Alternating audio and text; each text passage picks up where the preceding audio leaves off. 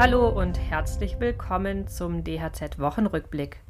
Mein Name ist Jessica und das sind heute unsere Themen. Ein Experte gibt Tipps zum Energiesparen im Winter. Die Baukrise könnte 30.000 Jobs kosten und deutsche Schüler schneiden bei der aktuellen PISA-Studie so schlecht ab wie noch nie.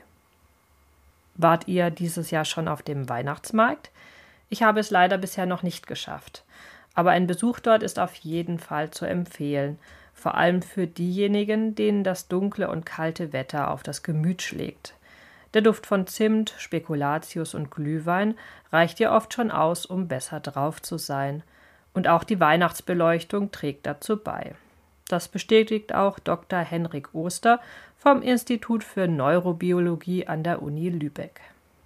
Naja, wir haben zum einen, findet Weihnachtsmarkt in der Regel abends statt. Das heißt, wir haben abends zusätzlich Licht, eher so ein warmes, gelblich-orangefarbenes Licht. Sie werden selten einen mit kaltweißen Halogenlampen ausgeleuchteten Weihnachtsmarkt finden. Der würde nämlich diesen Stimmungseffekt durchaus verfehlen. Und dann kommen halt die Farbwirkungen mit der Wirkung auf die biologischen Uhren und der psychologischen Erinnerung an vielleicht äh, schöne Weihnachten als Kind zusammen. Und das hat dann insgesamt einen ausgeprägt positiven Effekt auf unsere Stimmung. Bei mir wird die Stimmung jetzt schon besser, alleine bei den Gedanken an die bunten und warmen Lichter. In der Weihnachtszeit werden aber nicht nur mehr Lichter angemacht, es wird auch mehr Energie zum Heizen benötigt. Und damit kennt sich Andreas Schuh, Obermeister der SHK-Innung Berlin, besonders gut aus.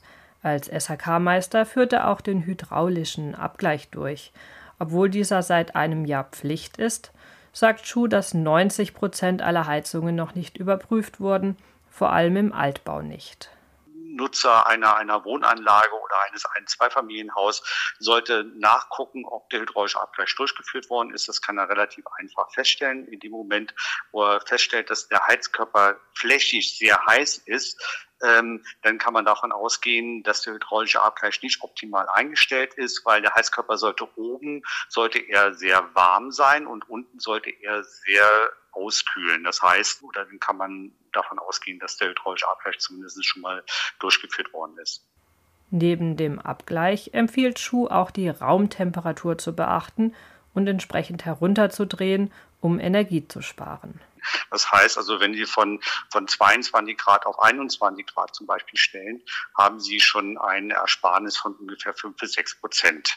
Aber Achtung, zu kalt sollte man den Raum allerdings nicht werden lassen. Man sollte nicht äh, unter äh, 16 Grad zum Beispiel gehen, weil sonst kriegen sie vielleicht auch Schimmelprobleme.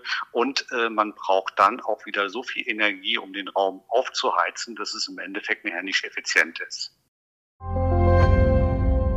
Die Aussichten sind düster für die Betriebe in der Bauwirtschaft. Für 2024 erwartet die Branche einen deutlichen Rückgang um 30.000 Beschäftigte bei weiterem Abwärtspotenzial. Davor warnt aktuell Wolfgang Schubert-Raab, Präsident des Zentralverbands des deutschen Baugewerbes. Nach einem Jahrzehnt des Beschäftigungsaufbaus rechnet der Verband bereits für dieses Jahr mit einem Rückgang um mehr als 6000 Beschäftigte, als Grund nennt Schubert Raab vor allem die Krise am Wohnungsbau. Insgesamt rechnet der Verband für 2023 mit einem realen Umsatzminus von 5,3 Prozent und für das kommende Jahr mit einem Minus von 3 Prozent. Als Hilfen für die Betriebe und den gesamten Wirtschaftszweig fordert der Verband eine Verlängerung des saisonalen Kurzarbeitergeldes ab April 2024 sowie mehr staatliche Förderungen für den Wohnungsbau. In Mathematik sowie auch in der Lesekompetenz und in den Naturwissenschaften sind die Ergebnisse von 2022 die niedrigsten, die jemals bei PISA gemessen wurden. Auch niedriger als die Ergebnisse, die anfangs der 2000er Jahre einen Schock verursachten.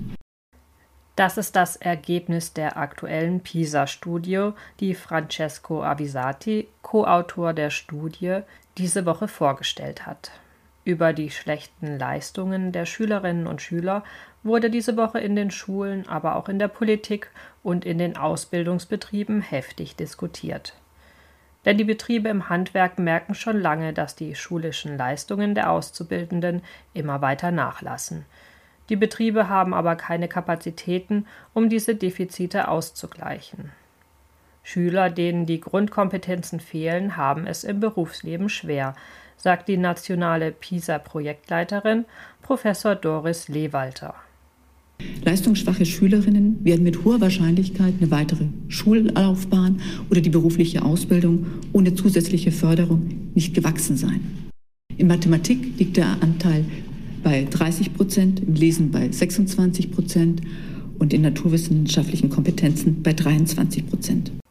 Gründe für das schlechte Abschneiden sind die Corona-Krise, aber auch ein geringeres Interesse der Jugendlichen an Mathematik sowie ein immer höherer Anteil von Jugendlichen mit Migrationshintergrund. Ich wünsche euch ein schönes weihnachtliches Wochenende.